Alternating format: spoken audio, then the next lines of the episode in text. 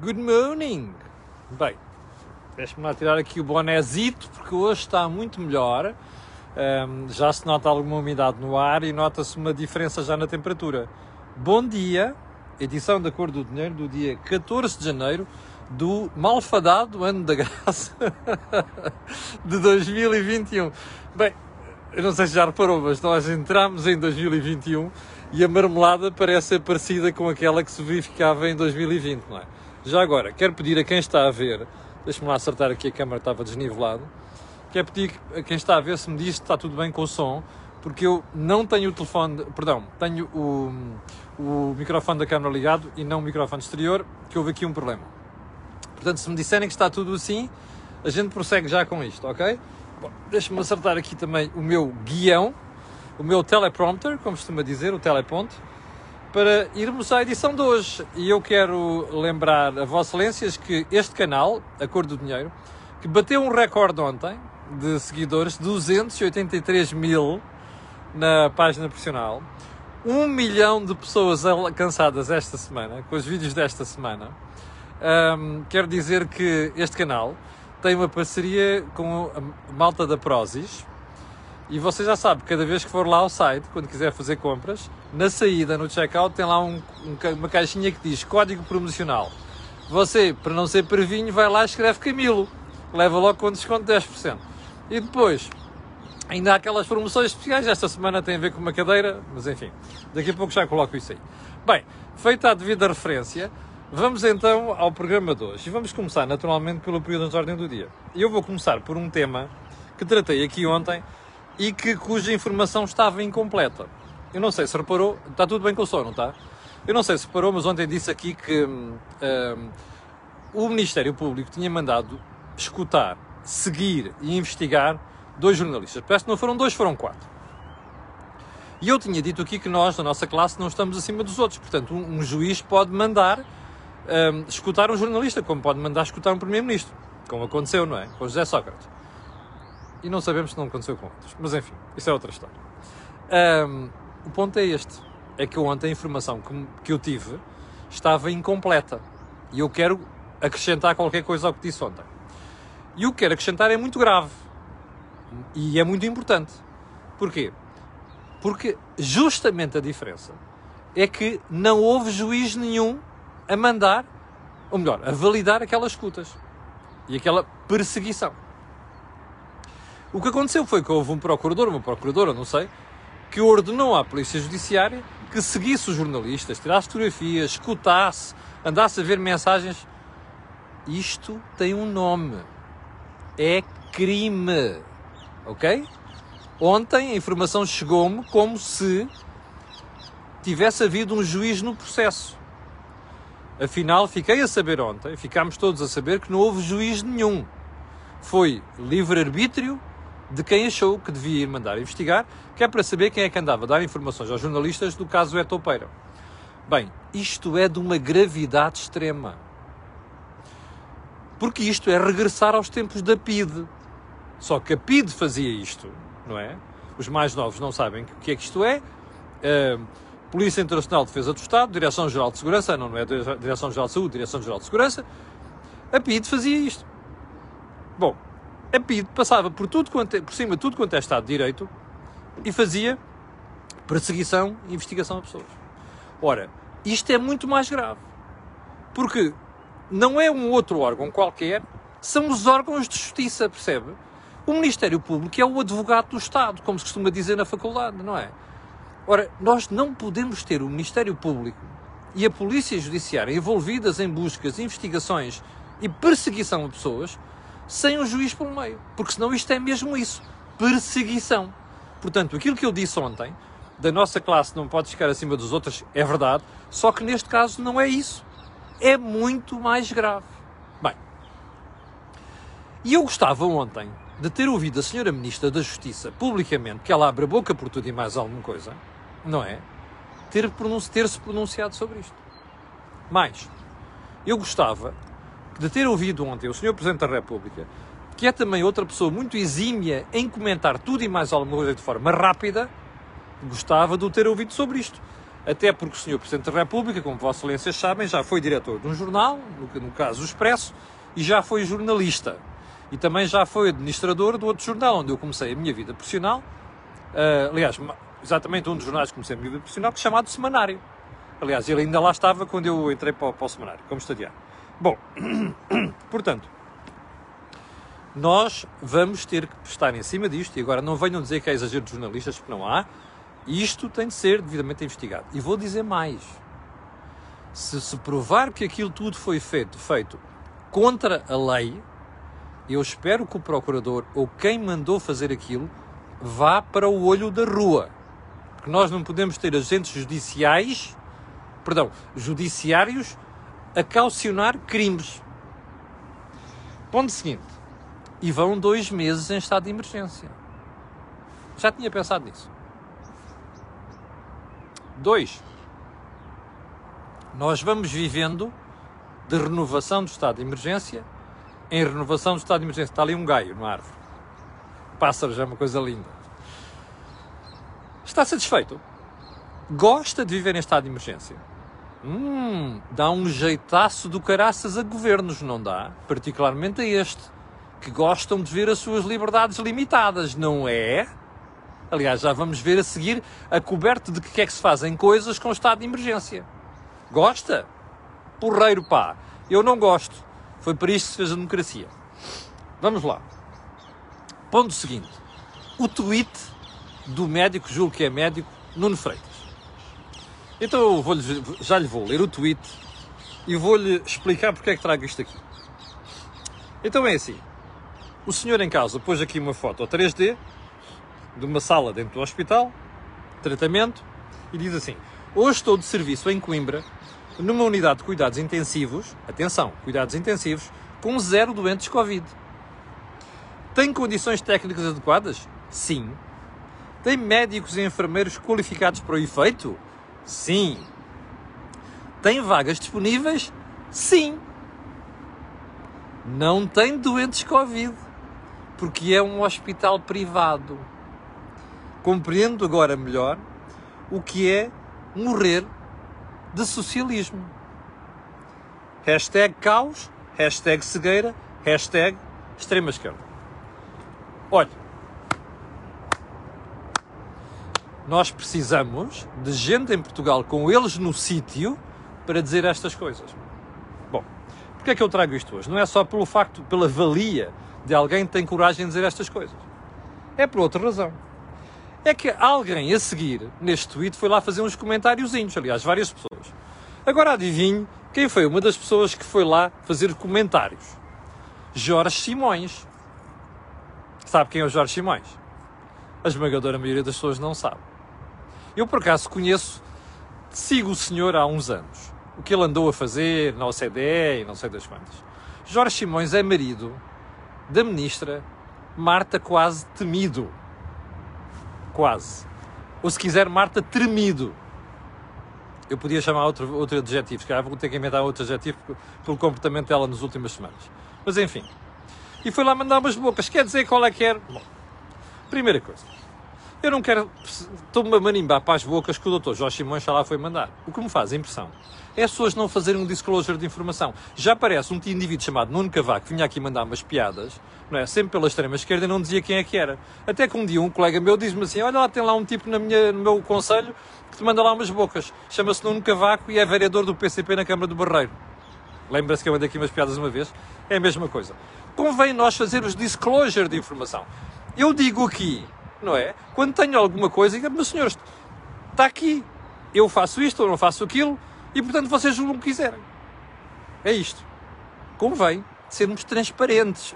Até porque nós não vivemos na sociedade dos anos 80, onde não havia Facebooks, Instagrams, Googles e coisas do género. É só ir lá fazer uma pesquisazita e a gente descobre as coisas. Portanto, transparência, Dr. Jorge Simões. Ok? Capiche? Bom, ponto seguinte. Não. Não há ponto seguinte. Vamos diretamente. Eu cortei aqui. Vamos diretamente para a agenda de hoje, já com 8 mil pessoas em direto. Quero, obrigar o seu, quero agradecer o seu apoio. E vamos à doutora Marta Temido, como quem havia de ser Marta Temido, sempre pelas piores razões, Ministra da Saúde. Ontem a doutora Marta Temido fez mais uma das suas. Vem dizer para os hospitais, manda uma cartinha para os hospitais a dizer assim, meus senhores, com o agravamento da pandemia, para nós temos que concentrar os, os esforços no tratamento da pandemia, não é? Pois é, eu gostava tanto de ver esta rapariga ter feito alguma coisa nos meses que decorreram entre maio, quando a gente começou a desconfinar, até outubro, vá lá, quando as coisas começaram a ficar mais graves, setembro, outubro. É que ela fez? Zero. Geriu a conjuntura, geriu a ideologia, geriu os fretes todos que andou a fazer à extrema-esquerda, ao Bloco de Esquerda e ao PCP, e os fretes de campo dos complexos ideológicos dela, mais o Primeiro-Ministro. Percebe? Então o que é que vem dizer? Porquê é que eu lhe digo isto?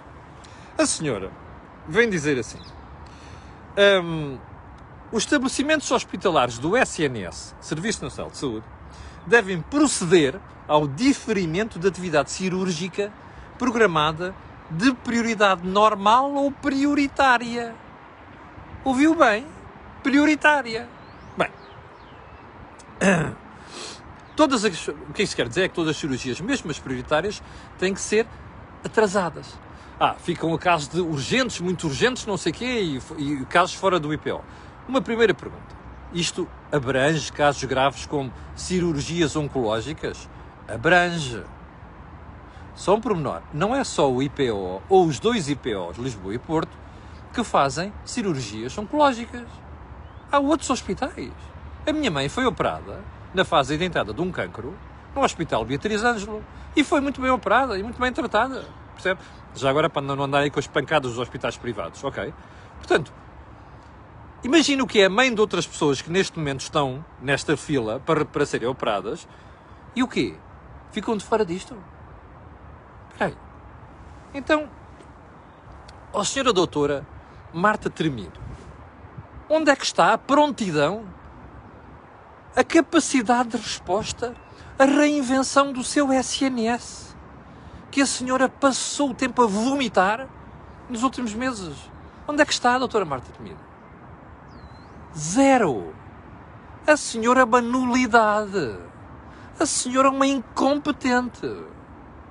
Não fez nada do que devia ter feito nos últimos meses para adequar o SNS à resposta do que está a acontecer. Isto é o que a gente tem, mas quer ver mais. Com, aspas, isto não é meu, meus senhores. Considerada a atual situação epidemiológica, a ocupação de camas de enfermaria e de cuidados intensivos e a necessidade de garantir resposta a uma procura que se prevê crescente, prevê crescente? Há quanto tempo? Adiante. Importa assegurar a mobilização de todos os profissionais de saúde habilitados a uma resposta alinhada com a procura de cuidados observada. Oh, valha-me Deus! Esta senhora descobriu isto agora crescente agora. Há quantos meses é que a gente sabe que isto é crescente? É isto que você está entregue. Percebe? Às mãos desta rapariga de 45 anos, cheia de complexos ideológicos de extrema esquerda, percebe? Que está a dar cabo do SNS e que aparece nas sondagens como uma das ministras mais populares, se não for a mais popular do governo. Este país está doido, percebe? Coisas como estas e a Marta Temida é a ministra mais popular. Bom, está a ver porque é que eu lhe digo, e isto não é exagero ideológico nenhum, nem de analista, que a ideologia mata? Está a perceber ou não? Aquelas pessoas que vão ficar com cirurgia adiada, algumas vão morrer. Percebe? Ó oh, doutora Marta Temido, ó oh, Marisa Matias, ó oh, Ana Gomes, ó camarada João Ferreira, estão a dormir na forma? Vocês dormem com esta senhora. Vocês dormiram com esta gente nos últimos cinco anos. Perceberam ou não? Não nos atirem areia para os olhos. Vocês aprovaram orçamentos. Vocês é que não questionaram esta marmelada desta gente nos últimos cinco anos. São iguais a eles. E vêm para aí, para as televisões, agora nos debates, fazer figura de o SNS, mais esforços, não sei das quantas. Vão dar uma volta ao bilhar grande, meus amigos. Isto é responsabilidade vossa, não é do Passos Coelho nem da Troika, ok? Bom, ponto seguinte. A doutora Marta Temido não tinha alternativa a esta marmelada que acaba de fazer? Pergunta. Vamos lá, puxa lá pela cabeça. É um convite a você que está desse lado, puxe lá a cabeça. Imagine, você é que é Ministro da Saúde. Desculpe lá, mas hoje cá, vamos ficar sem tempo para tratar uma série de coisas, mas vamos escalpelizar isto de cima a baixo, percebe? Esta senhora precisa de ir para o olho da rua. Bom, então vamos lá. Ponha-se no lugar do Ministro da Saúde. Você é confrontado com esta brincadeira. O que é que tinha feito nos últimos meses? Chegava ao pé do Primeiro-Ministro e dizia assim, meu amigo, olha, nós temos quatro meses de acalmia.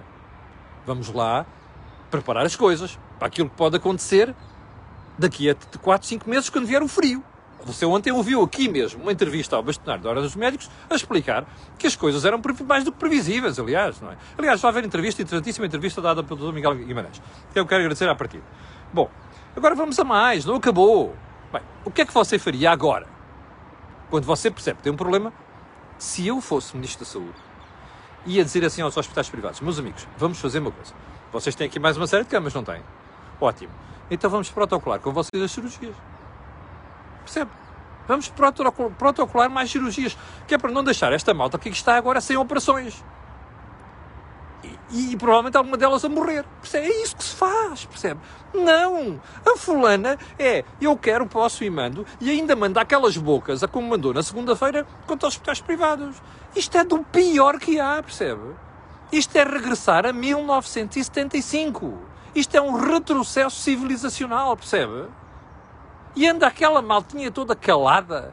Ainda não via Marisa, ainda não via Catarina, ainda não via o João Ferreira, ainda não via Ana Gomes pronunciarem sobre esta marmelada. Percebe? Está a ver como o Tiago Manhã tinha razão no debate sobre a história do, das presidenciais, quando falou da saúde. Isto é uma vergonha. Sabe qual era o sistema ideal? O Estado paga um seguro. Tive a explicar à minha filha isto durante duas horas, há dois dias. O Estado paga um seguro a cada um dos cidadãos e os cidadãos vão fazer as operações para onde quiserem, percebe? Ou no hospital público ou no hospital privado. É assim que se faz Serviço Nacional de Saúde. Esta gente anda agarrada aos complexos do PCP dos anos 70 e da malta de extrema-esquerda. Uma cabecinha de 45 anos está velha, percebe? Parece que tem 90. Já morreu e ninguém lhe disse nada. Bom, ponto seguinte. Quanto tempo é que já levamos desta brincadeira? Eu prometi que hoje íamos calculizar isto a 7 minutos. Bem, então vamos lá. Lembra-se do início da conversa de hoje? Pronto, já estamos de novo confinamento. Epá, isto é impressionante. Isto é um país de bananas. Palavra de honra. Eu às vezes fico a pensar o que é que os portugueses têm, que são uns valentões a criticar, e depois, quando é a altura de meterem as mãos à obra, estão caladinhos a engolir esta marmelada toda. Percebe? Faz-me impressão. Bom, que é que eu digo isto? Conhece um bocado de história, século XIX. Lembra-se da Maria da Fonte? A Maria da Fonte foi o único último momento em que a malta esteve no sítio para pôr os governos na ordem. Percebe?